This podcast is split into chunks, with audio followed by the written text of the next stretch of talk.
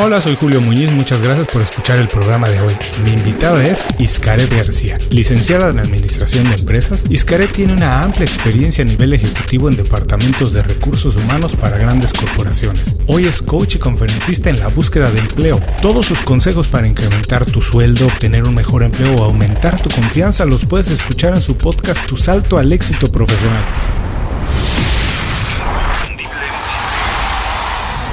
Esto es Inconfundiblemente.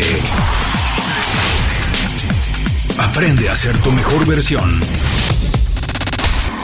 Iscaret, muchísimas gracias por hacer tiempo para platicar con nosotros aquí en Inconfundiblemente. Cuando te preguntan a qué te dedicas, porque esto de ser coach todavía muchas personas como que no les queda claro. Cuando te dicen qué haces, ¿cómo lo explicas de la manera más fácil para que todo el mundo lo entienda? Muchísimas gracias a ti, Julio, por la invitación. La realidad es que acabas de tocar un tema muy importante porque es una realidad que el mundo del coaching apenas está despegando y en ocasiones cuando yo ponía en LinkedIn este titular de coach laboral, eh, muchísima gente no entendía qué es exactamente lo que yo hacía. Entonces, eh, para hacerlo más claro para las personas y para responder a tu pregunta, yo les comento que soy especialista en ayudarlos a obtener su empleo ideal más rápido y con un mejor sueldo. Ah, me encanta, así de claro, pues todo el mundo lo entiende, pero además yo me imagino que prácticamente no debes encontrar nunca una persona que no esté buscando eso, ¿no? O ya sea ganar más dinero o conseguir una mejor posición en su trabajo. Me imagino que debe tener un montón montón de gente que te está buscando para tus servicios, pero específicamente, Iscaret, tú que tienes oportunidad de hablarles ahorita al oído,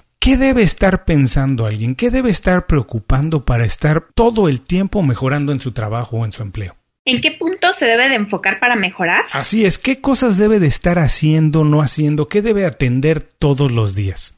Pues mira, yo creo que algo que es muy importante es que nos autoconozcamos. Esto es algo que eh, podría sonar como muy, pues sí, es obvio, pero la realidad es que muy pocas personas nos conocemos. Y más cuando nos encontramos en el mundo laboral. Cuando estamos trabajando para empresas, yo me incluyo, o sea, cuando yo trabajaba para empresas, realmente no conocía todo mi potencial, no conocía en qué era buena, no me, no me, no me ponía a identificar cuáles eran los logros que yo generaba algo que encuentro muchísimo con mis clientes a lo largo de estos casi cuatro años que he trabajado con ellos es que me doy cuenta que tendemos a minimizar nuestros logros.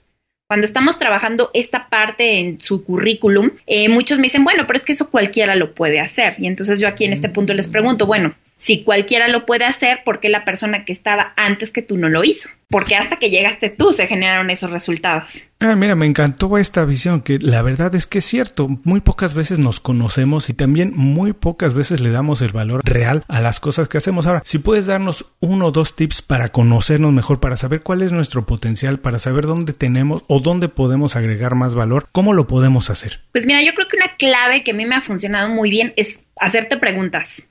Esa es la clave, ¿no? O sea, a ver, esto me gusta, esto no me gusta.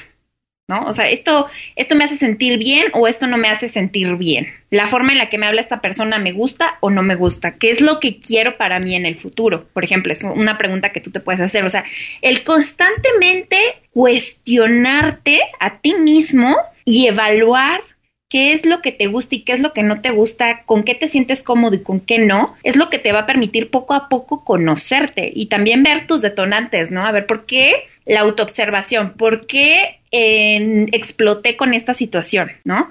¿Para qué tomé esta decisión? O sea, para mí, la verdad, Julio, te puedo decir, la clave es constantemente estarnos haciendo preguntas. ¿Por qué me pasó esto? ¿Para qué me pasó esto?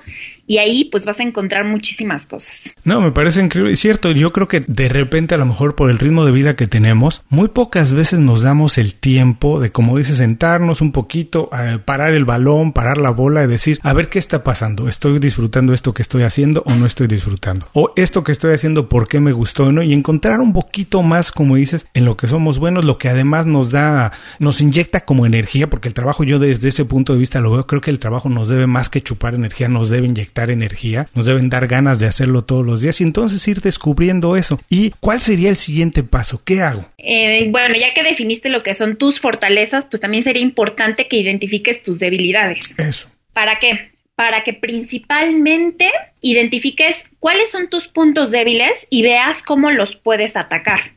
Eh, ya sea trabajándolos, o sea, que tú digas, bueno, voy a tomar cursos, voy a tomar entrenamientos para mejorar estos aspectos, o que definitivamente tú digas, no, pues de plano, por más que tomo cursos, por más que tomo entrenamientos, esto nomás no es lo mío, pues entonces encontrar una persona a la que le puedas delegar esas actividades y que te complemente. A ver, voy a intentar hacer un resumen para la gente que nos está escuchando, que lo primero para todas aquellas personas que o están buscando empleo o están intentando mejorar la situación en la que están ahora, sería un muy buen ejercicio hacerse preguntas, ¿qué es lo que están disfrutando o no están disfrutando de la situación en la que están? Y como dices, además de eso, ver cuáles son sus debilidades, ¿no? Para después poder hacer un plan. Ahora, digamos, Iscaret, yo me imagino que todo el mundo intenta mejorar su situación y que todo el mundo está intentando buscar un empleo, pero ¿es algo común? ¿Es algo que todo el mundo esté y deba estar preocupado? Preocupado hacer que todo el mundo lo haga. Te lo comento desde el punto de vista personal. Ahora yo no trabajo para ninguna corporación, pero muchos años trabajé, tuve siempre muy buenas experiencias, como todos, buenas o malas, con muy buenos recuerdos cuando trabajé para grandes compañías, pero si la gente es curiosa y va a mi perfil en LinkedIn, ve que en realidad estaba 3, 4 años en cada compañía. Yo siempre estaba abierto a esa posibilidad de cambiarme. Siempre estaba como atento a la oportunidad de cambiarme. ¿Es algo que deberíamos estar pensando todos o no? Definitivamente sí. O sea, es algo que yo creo que debe ser así. De hecho, pues eh, los headhunters, después de que ven en tu currículum que llevas más de dos años en la misma posición, para algunos eres una persona que no se debe de considerar. Oh, qué interesante. Porque de, Ajá, porque de alguna forma como que te estás quedando en tu zona de confort, ¿no? Las personas que ya llevan más de tres años, cuatro años, cinco, diez, hasta veinte años en la misma posición, pues estamos hablando de una persona que ya está totalmente en su zona de confort, ¿no? Que ya es como, ay, esto ya me lo sé de izquierda a derecha, atrás para adelante, no me van a venir a enseñar absolutamente nada y están muy enfrascadas en su zona de confort ya que dices somos inquietos y queremos estar buscando una diferente oportunidad, ¿qué deberíamos estar buscando cuando visualizamos un empleo? ¿Qué cosas deberíamos estar buscando en la compañía? Digamos, si a mí me gusta por decirte algo, el cine, a lo mejor buscar no solamente una oportunidad en, X distribuidora de películas o buscar en, en, Disney, ¿qué debería estar buscando yo? No nada más el gran nombre o qué es en lo que uno debe de fijarse realmente cuando busca una oportunidad de trabajo. Claro, pues mira, para mí debes llamar profundamente la empresa y creer en lo que la empresa hace. Por ejemplo, eh, eh, yo te puedo decir, soy amante de los productos de Body Shop, eh, son productos de cosméticos, pero soy profundamente admirada, admiradora de estos productos porque me encanta toda su filosofía. O sea, además de que son productos naturales o buscan ser lo más naturales posibles, me encanta eso, reciclan los envases, lo cual, o sea, yo soy recicladora como no tienen idea. Y lo tercero es que ayudan a comunidades de diferentes partes del mundo. O sea, tú puedes encontrar en la, la menta de, de una comunidad en Nicaragua, eh, la Loe de Campeche. O sea, eso para mí es como que digo, wow, qué maravilloso que puedan unir tantas cosas y puedan hacerlo de esta forma. Entonces, para mí lo importante, uno de los puntos más importantes es que realmente, así como yo te acabo de describir la empresa, con esta pasión y obviamente consumo sus productos, así debe de ser tú. O sea, tú debes de creer al buscar a la empresa en donde quieres trabajar, debes de creer en todo lo que hacen, sus valores, su filosofía, su misión, su visión, el cómo se ven, el cómo tratan a los humanos, a los animales, porque por ejemplo The Body Shop también tiene su, su em, campaña de no eh, hacer pruebas en animales. Esa es otra cosa que me encanta. Entonces, es bien importante, desde mi humilde punto de vista, que consideremos estos puntos, porque muchas veces entramos a trabajar en empresas que ni nos gustan, que ni nos apasionan, y en el peor de los casos, que ni siquiera creemos en, en su producto, o sea, que decimos, no, es que esto que venden es una porquería, ni yo lo compraría, ¿no? Entonces, imagínate un vendedor, Julio, que dice, este producto es una porquería, ni yo lo compraría y se tiene que poner a venderlo, ¿cómo crees que lo va a vender? Va a ir así como, no, pues le traigo este celular y, ah, no, es que no es muy bueno, sí, la verdad es que no es muy bueno.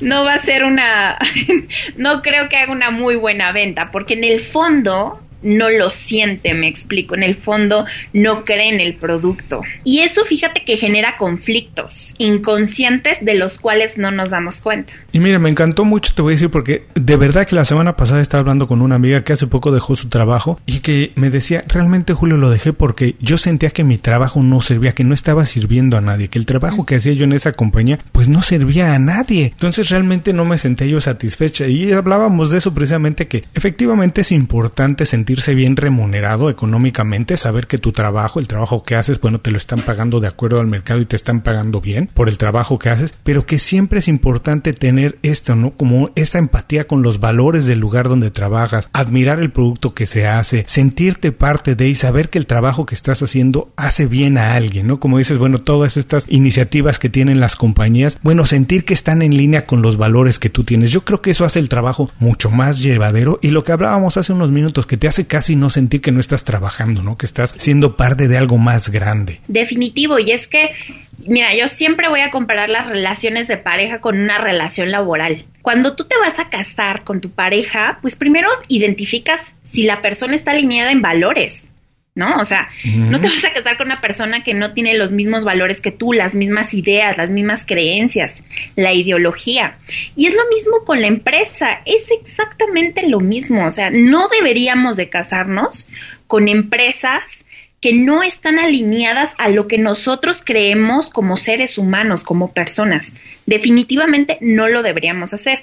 Sin embargo, entiendo que existen muchos profesionistas que lo hacen. Oye, ¿y ¿cómo llegaste a este punto de tú saber que esta era tu vocación? Trabajar con las personas que prácticamente todas las personas del mundo requieren de alguna manera esta orientación. Pero ¿cómo fue que llegaste a este punto de decir realmente lo mío es trabajar con los recursos humanos, con los profesionales, ayudarles a que, digamos, se encuentren en una mejor posición? Una mejor eh, situación laboral? Pues mira, yo creo que han sido varios factores. Uno de ellos es que a mí me apasiona ayudar.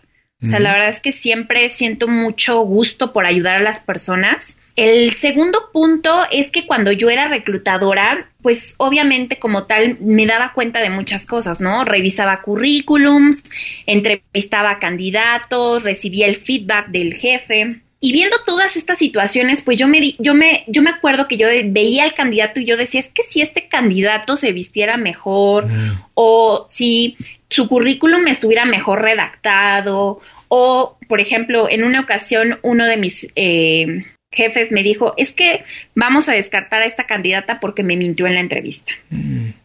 ¿No? Entonces, esos pequeños detallitos, yo dije, híjole, si no hubiera mentido, si hubiera quedado con la posición, ¿no? Eh, eh, esos pequeños detalles a mí como que me empezaron a mm, darme cuenta de que es importante que realmente nos preparemos para la entrevista de trabajo. Y además de todo esto, pues yo también fui eh, desempleada, yo también estuve en momentos en los que tuve que buscar empleo y la verdad es que la primera vez que me encontré desempleada, eh, yo era recién egresada, pasé nueve meses sin conseguir empleo, pasé a más de 60 entrevistas. Sí. y, y, te puedo decir que gracias a todo eso empecé a entender qué era lo que estábamos haciendo mal, ¿no? O sea, en ocasiones tendemos a culpar al, al reclutador, pero no nos damos cuenta que el que está dando mal la respuesta somos nosotros. Ajá. Entonces, em, todo esto unido fue lo que me llevó a, independizarme. La verdad es que yo dije, creo que es momento de, de ayudar desde este lado a los candidatos para que sepan qué es lo que busca el mundo corporativo, cómo pueden venderse mejor, cómo pueden conseguir un mejor salario y en el menor tiempo posible. Ah, buenísimo. Me imagino que es un servicio que todo el mundo debe estar buscando. Ahora, en ese sentido, ya que ubicaste la oportunidad y que además ubicaste tus habilidades y que era algo que disfrutabas hacer, ¿qué dijiste? ¿Cómo voy a acercarme a esto? ¿Estos van a ser los servicios? Me imagino que hay muchas personas ofreciendo esos servicios. Entonces tú dijiste, ¿cómo me voy a diferenciar? ¿Qué es lo que voy a traer a la mesa distinto? ¿Cuál va a ser mi ángulo? ¿Cómo lo definiste? Dijiste, en esto soy verdaderamente buena, esto es lo que yo tengo que hacer. ¿O cómo lo decidiste y cómo empezaste tu emprendimiento? Pues mira, yo creo que la verdad, identificar en qué es bueno ha sido un proceso para mí. No es algo que yo te podría decir, lo encontré, o sea, te puedo decir, ahorita llevo, sigo encontrando cosas. Eh, sigo identificando cosas que digo, claro, por eso somos diferentes a la competencia, ¿no? Pero principalmente algo que me ayudó mucho fue que yo contraté a, a un coach para que me ayudara eh, este coach no me dijo qué es exactamente, o sea, no me dijo cómo hacer mi programa, porque lo que nosotros hacemos es trabajar principalmente con un programa de acompañamiento y aceleración de resultados. Sin embargo, sí me dijo, bueno, mira, tú tienes que hacer un programa que realmente le dé resultados a una persona.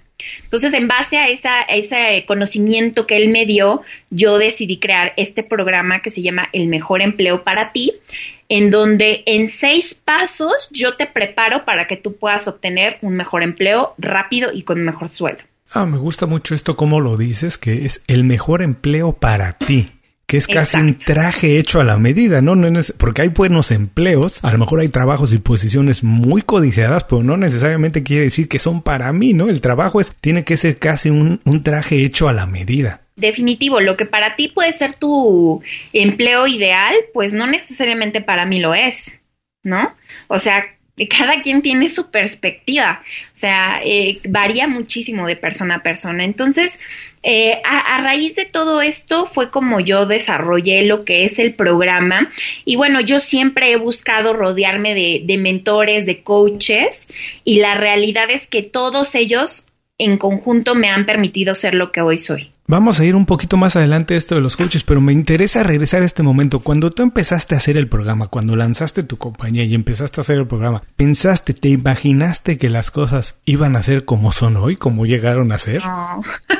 no, definitivamente. Y esto es algo que fíjate que hay momentos en el emprendimiento que wow, si alguien me hubiera dicho hace un año, hace dos, hace tres, que iba a hacer esto, no me lo hubiera creído en la vida. O sea, mira, te voy a relatar algo. Por ejemplo, yo me encanta, eh, tú sabes que aquí en, la Ciudad de México se hace lo que es una exposer, bueno, se hacía porque ya no la hacen. Y a mí me encantaba eso del exposer y yo siempre lo veía cuando iba a la universidad, de hecho lo relato en uno de mis episodios del programa, que yo veía los letreros de exposer, nunca había podido ir a un exposer porque pues en la universidad tú sabes que los recursos son un poco más limitados. Y entonces tuve la gran oportunidad del año pasado de entrevistar a Marilu Figueroa, que es la creadora de Exposer. Y fue algo impresionante. O sea, dije, no puedo creer que yo cuando iba a la universidad veía los eh, letreros de Exposer y admiraba porque iba a estar Deepak Chopra eh, y grandes figuras. Y ahora tengo la gran oportunidad de entrevistar a Marilu Figueroa, era como wow. bueno, eh, la verdad es que las cosas suceden, ¿no? Si se hace el plan adecuado, si se trabaja de manera adecuada, si uno se compromete con algo, las cosas pueden pasar, aunque soñemos grande, que de verdad es como debemos soñar, las cosas suceden. Ahora sí quiero ir a lo que estabas comentando hace unos minutos sobre el que tuviste y has tenido varios mentores o coach no es muy regular en la cultura latina, en la nuestra, tener mentores, ¿no? Como que nos cuesta trabajo de repente aceptar que alguien puede ayudarnos, como que nos da miedo pedir ayuda, como que tenemos la idea que nos hace ser débiles, ¿no? Como que tenemos que saber absolutamente todo y cuesta trabajo pedir ayuda. No es tan utilizada la idea del mentor. Pero si tú tuviste estos, ¿qué fue lo que más les aprendiste y qué debería hacer todo el mundo para tener un mentor, Iscaret? Wow, ¿qué es lo que les aprendí? Híjole, pues es que han sido tantos que la verdad es que tendría que decirte como que específicamente de cada uno algo. Yo creo que más a más bien hablando en lo general, en el cuadro general, para mí una de las claves más importantes es que siempre busquemos ser mejores personas. Siempre, eh, yo siempre he buscado ser mejor que la Iscaret de ayer. Eso es algo que definitivamente me ha, ayudado muchísimo a crecer. Entonces, algo que en similitud puedo ver con todos mis mentores es esto, ¿no? Que te dicen siempre busca crecer, crecer, mejorar, aportar valor, ayudar, porque esa es una de las claves principales. Fíjate, curioso, estoy, no lo he terminado, estoy leyendo ahora un libro que se llama Las 12 reglas de la vida. 12 Rules of Life. No lo he terminado, voy en la regla número 5. Me, me encantó porque, y precisamente hoy en la mañana lo estaba leyendo, que decía que la regla número 5 es compárate con el tú de ayer, no con alguien como tú quieres ser hoy, ¿no? Como que siempre estarse preocupando por uno ser mejor y no necesariamente estarse comparando con otros. Y regresando a tu experiencia trabajando con recursos humanos, esta idea de ser mejor todos los días, ¿qué tiene que ver con el trabajo? ¿Cómo se debe compaginar el trabajo, la vida profesional y la vida personal? ¿Se pueden separar, ¿Deberíamos separarlas o son prácticamente lo mismo? Pues yo la verdad creo que por salud mental sí se deberían de separar en el aspecto de que, bueno, pues estoy aquí trabajando y salgo del trabajo y el trabajo se queda en el trabajo, ¿no? Yo, yo entiendo que en ocasiones puede ser complicado porque queremos estar como en, en el trabajo eh, pensando en la casa, en la familia y en la familia pensando en el trabajo, ¿no? Pero no es lo ideal porque ni estás aquí ni estás allá. ¿No? Entonces, para mí lo ideal sí sería, a ver, estoy en el trabajo y lo menor posible que tenga que ver con cuestiones personales o familiares, pues las atiendo.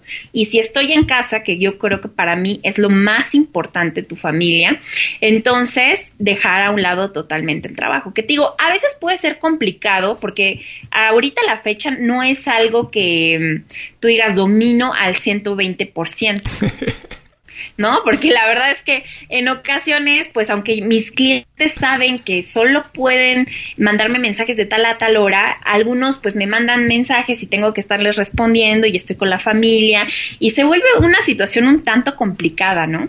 Pero yo sí pienso, si tú me preguntas a mí lo ideal, para mí lo ideal es que le demos la prioridad a la familia que tiene, porque en ocasiones a los que dejamos a un lado, más es a la familia y son los más importantes. Al final son los que van a estar en los momentos más difíciles. Sí, por supuesto. Y además muchas veces se utiliza de hecho el trabajo como una excusa de no atender las cosas que son más importantes, ¿no? Pero cuando paramos el banco, cuando decimos lo verdaderamente importante es esto, el trabajo, como dices, ese la verdad debería esperar. Pero curioso porque hoy prácticamente el mundo espera que contestes a cualquier hora eh, el mundo, como sabe que tenemos el email en el teléfono, espera que contestes casi de manera inmediata. Y sí, como dices, es hay veces que cuesta trabajo, pero yo creo que también considero que es muy importante, como dices tú, poner los límites, ¿no? Saber hasta qué hora. Que la gente, yo creo que es una cuestión de costumbre. La gente se da, va dando cuenta que dice, ah, Julio no contesta a partir de tal hora, pero estoy seguro que mañana a la primera hora tendré una respuesta. Como que la gente finalmente se va acostumbrando. Y yo creo que esto tiene que ver mucho con los hábitos que tenemos, ¿no? Cuando tenemos hábitos saludables de atender a la familia, de atendernos a nosotros, entonces la gente va entendiendo esto, que, que, que, que así funcionamos y que, y que así funcionamos mejor y que así es como queremos que todo el mundo funcione. En ese sentido, ¿qué hábito tú consideras de manera personal que es el que más te ha ayudado a tanto desarrollarte como alcanzar los objetivos que has alcanzado, Iscaret?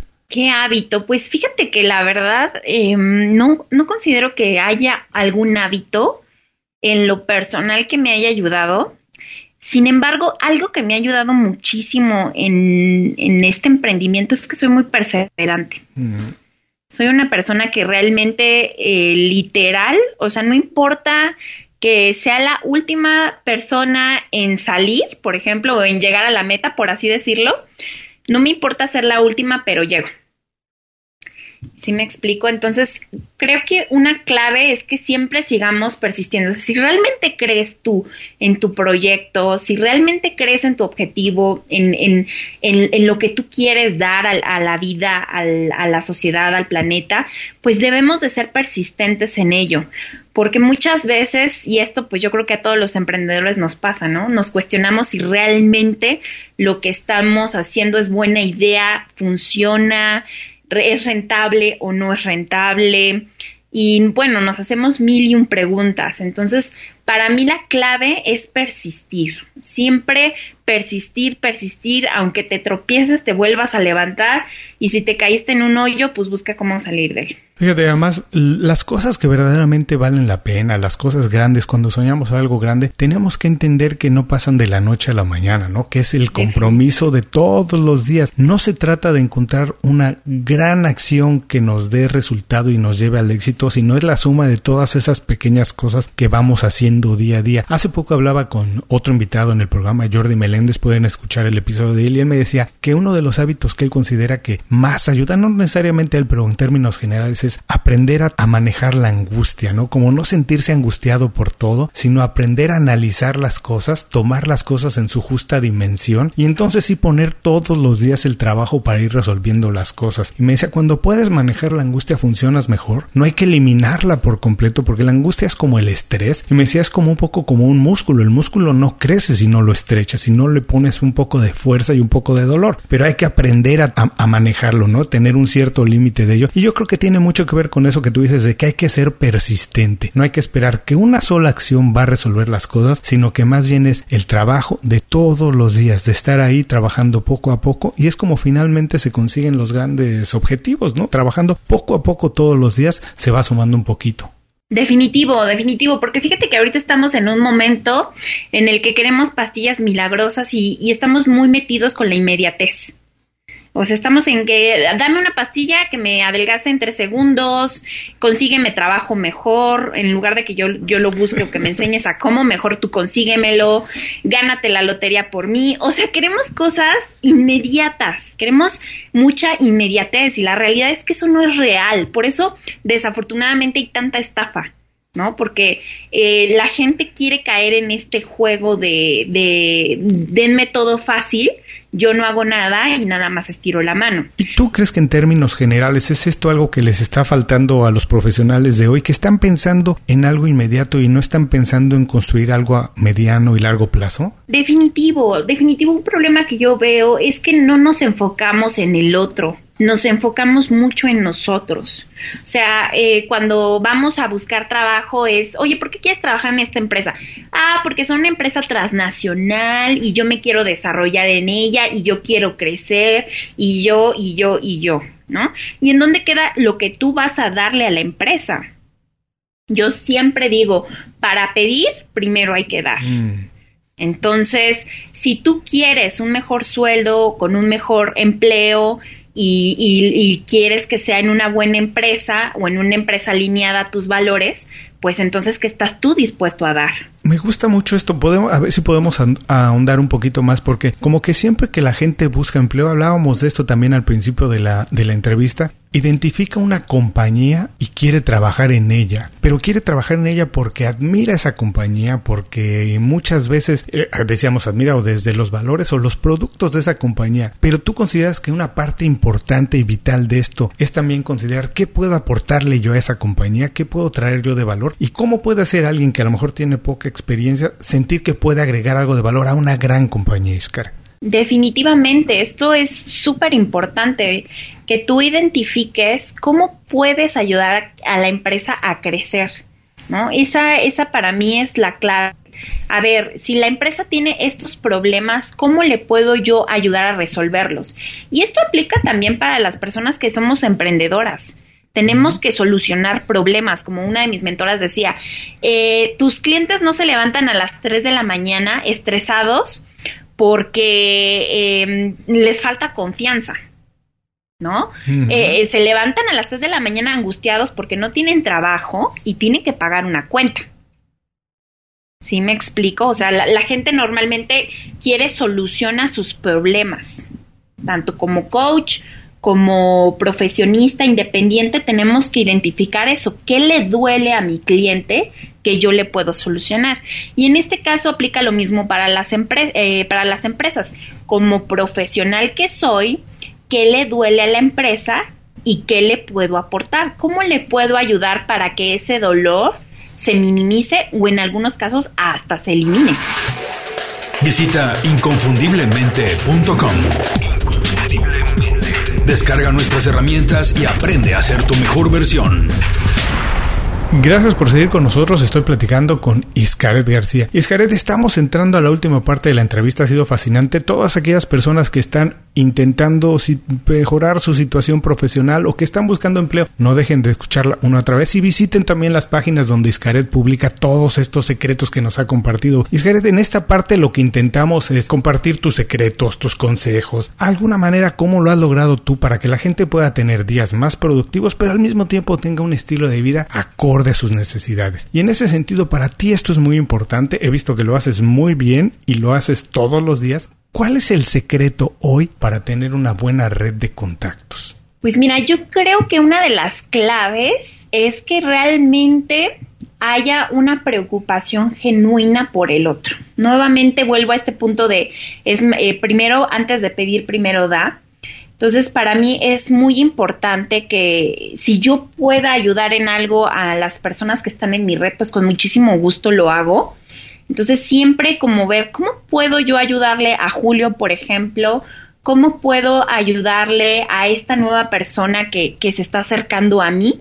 Y eso automáticamente te permite crear lazos que a lo mejor no van a ser muy fuertes, pero que van a ser muy importantes, porque eh, las otras personas automáticamente pues saben que pueden contar contigo y creo que eso es un valor que, que no tiene precio, ¿no? El que sepamos, oye, para lo que sea puedo contar con Iscaret, pues eso vale más que mil palabras, como dice. No, desde luego. Y además quiero decirles que no lo dice de dientes para afuera. Iscaret realmente así lo hace porque varios de los entrevistados ya de este programa los he conocido a través de ella. Ella se ha ofrecido muchas veces a presentarme a invitados que yo de otra manera no hubiera podido llegar a ellos. Y ha sido así. La verdad, hay que atreverse, hay que abrirse. Y como dices, hay veces que hay que pensar que uno tiene siempre algo que ofrecer, ¿no? Y después la relación va creciendo y solita se paga. Pero siempre hay que estar abiertos a ver qué podemos nosotros ayudarle al otro. Exactamente, sí, o sea, dejarnos un poquito de preocupar tanto por nosotros y empezarnos a preocupar por el otro. Entonces, si tú te empiezas a preocupar, por ejemplo, en LinkedIn, si quieres eh, conectar con personas, pues yo antes de que le mandes tu currículum o antes de que le mandes tu presentación de servicios a la persona, pues yo te recomendaría primero evaluar cómo le puedes ayudar a esa persona y automáticamente a lo mejor otra persona, oye, ¿cómo te puedo pagar el favor que me acabas de hacer? Ah, ok, pues bueno, nada más quiero presentarte mis servicios o permíteme mandar mi currículum para que me consideres. O sea, es algo que en automático se hace. De acuerdo, completamente. Así que hay que estar siempre abiertos a ver cómo podemos ayudar al otro, no esperar que la relación va a dar frutos de manera inmediata, porque como cualquier cosa hay que sembrarle y hay que irle poniendo agüita, como cualquier una flor, ¿no? Eso va creciendo y después florea, por supuesto. Ahora, por favor, recomiéndanos una aplicación, una página de internet o algo que utilices todos los días para trabajar y para ser más productiva, Scarlett. La realidad es que yo no em, soy mucho de tecnología, aunque pareciera que no, pero, pero no soy tanto. La realidad es que algo que me, me funciona muchísimo es siempre escribir como mis pendientes, porque en ocasiones eh, los pendientes se pueden olvidar la realidad y en ocasiones no se pueden olvidar. Entonces, cuando los escribes, automáticamente le permites a tu cerebro liberarte de ese pendiente porque ya sabes que está en un lugar y que lo tienes que recordar. Esto es algo, esto es algo muy bueno, ¿no? Cuando no sé si te ha pasado que luego no puedes ni dormir porque dices, híjole, es que tengo este pendiente y mañana hay que hacer esto y luego el otro día esto. Entonces, cuando tú escribes la tarea o el pendiente que tienes que hacer, automáticamente tu cerebro se libera, libera de él. Entonces yo utilizo, es un to-do list, es una, eh, una hoja enmicada que está, que va directamente en mi agenda y ahí eh, diario escribo con un plumoncito que se puede borrar todos mis pendientes. Ajá, los clasifico de urgente a importante y entonces pues ya cuando los termino los borro tienes toda la razón, fíjate, la verdad es que yo no lo había pensado de esa manera como que liberas incluso, yo creo que hasta espacio en el cerebro, pero ahora que lo estoy pensando, muchas veces yo tengo cosas en la cabeza o las voy anotando en distintos lugares y cuando las ordeno en mi to-do list me siento como liberado. Todavía no las acabo, ¿eh? Pero de alguna manera ya me siento un poco más liberado de por lo menos tener organizado. Como que sí siento esa liberación de por lo menos tener ya todo listo. Bueno, ya sé que ya nada se me quedó fuera, que esto es todo lo que tengo que hacer. Ahora sí empiezo a trabajar en ello, pero por supuesto que escribir escribirlos, tenerlos anotados, sí siento que da esa especie de liberación. Definitivo. Definitivo, o sea, automa y fíjate que es algo que yo no sabía y uno de mis mentores me dio el tip, porque la verdad es que luego no dormía bien. no dormía bien y yo decía, es que no duermo bien porque nada más estoy, o sea, de repente ya sabes, te acuestas y se te olvidó mandarle el correo a no sé quién, ¿no? Ya sabes. Entonces, este, me quedaba toda la noche, bueno, mañana lo hago, pero me daba miedo de que se me olvidara, la verdad. No, soy muy buena con la memoria, pero aún así me daba mucho miedo. Entonces, lo que empecé a hacer fue eh, con este, con este to-do list que te digo, le empiezo a anotar, así inmediatamente me acuerdo, lo anoto y si no lo tengo a la mano, pues en un post-it, o sea, agarro un post-it y de plano, pues ahí lo anoto. Sí, pero la verdad es importante escribir los pendientes porque además cuando los escribimos están ahí siempre recordándonos que tenemos que trabajar en ellos. Ahora, por favor, recomiéndanos un libro, película, podcast, blog, lo que sea y dinos por qué no lo recomiendas. Pues mira, eh, un libro que la verdad es que ha marcado mucho, eh, bueno, creo que analizándolo en perspectiva, para mí fue un antes y un después, porque justamente lo estaba leyendo en la última empresa en la que trabajé.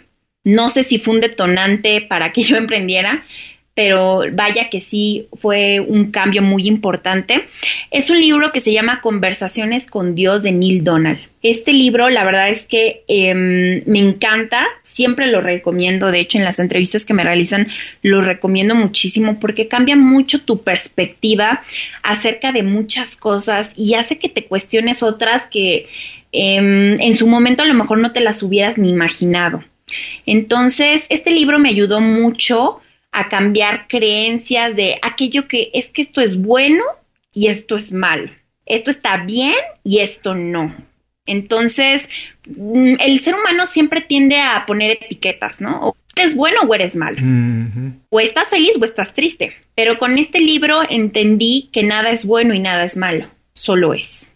Entonces, la verdad es que este libro, la verdad es que me encanta. Ay, qué interesante. Bueno, les recuerdo para quien esté manejando, esté haciendo ejercicio y no puede tomar nota ahora, que esto estará en las notas del programa para que quiera revisarlas más adelante. Iscaret, por favor, por último, danos un buen consejo para que la gente se quede con él el resto del día. ¿Y cuál es la manera más fácil de ponerse en contacto contigo y saber sobre tu trabajo? Claro, pues una recomendación que definitivamente yo les puedo dar es que empiecen a tomar más cursos en desarrollo humano. La verdad es que a mí me han cambiado la vida de forma impresionante. De hecho, actualmente digo, si yo hubiera sabido todo esto cuando trabajaba para empresas, hubiera hecho cosas diferentes de forma abismal.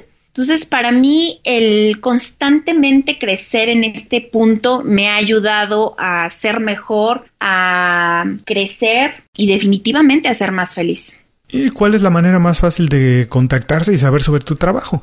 Mira, yo creo que la forma más fácil es que me manden un mensaje eh, por LinkedIn. Me encuentran como Iscaret García Flores. Y para conocer de mi trabajo se pueden meter a consultoría en desarrollo.com. Ahí tenemos todo lo que es en, nuestra página web tenemos artículos, infografías, tenemos el podcast, tenemos videos, em, tenemos muchísimo contenido que les puede ayudar si actualmente se encuentran en la búsqueda de empleo.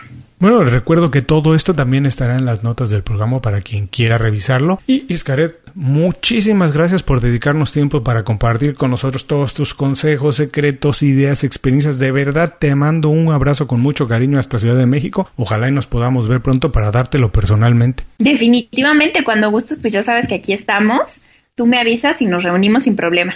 Seguro que sí. Y con esto terminamos la entrevista con Iscaret García. Les recuerdo que todos los consejos, así como todos los datos para encontrar el trabajo de Iscaret y ponerse en contacto con ella, estarán en las notas de este programa. Antes de cerrar el programa, quiero pedirte dos favores. Primero, si algo te pareció interesante o motivador y conoces a alguien que se pueda beneficiar con esa información, comparte el programa con ellos. Eso nos ayuda a todos. A ti por fortalecer tu red de contactos, a ellos por recibir información útil y a mí porque más personas conocen inconfundiblemente. Segundo, suscribiéndote a nuestro boletín para recibir de manera gratuita información, recursos, consejos e inspiración para impulsar tu desarrollo profesional o crecer tu negocio. Recuerda que lo que importa no es tener un trabajo o un negocio que te dé para vivir, sino un estilo de vida donde crezca lo mejor de ti.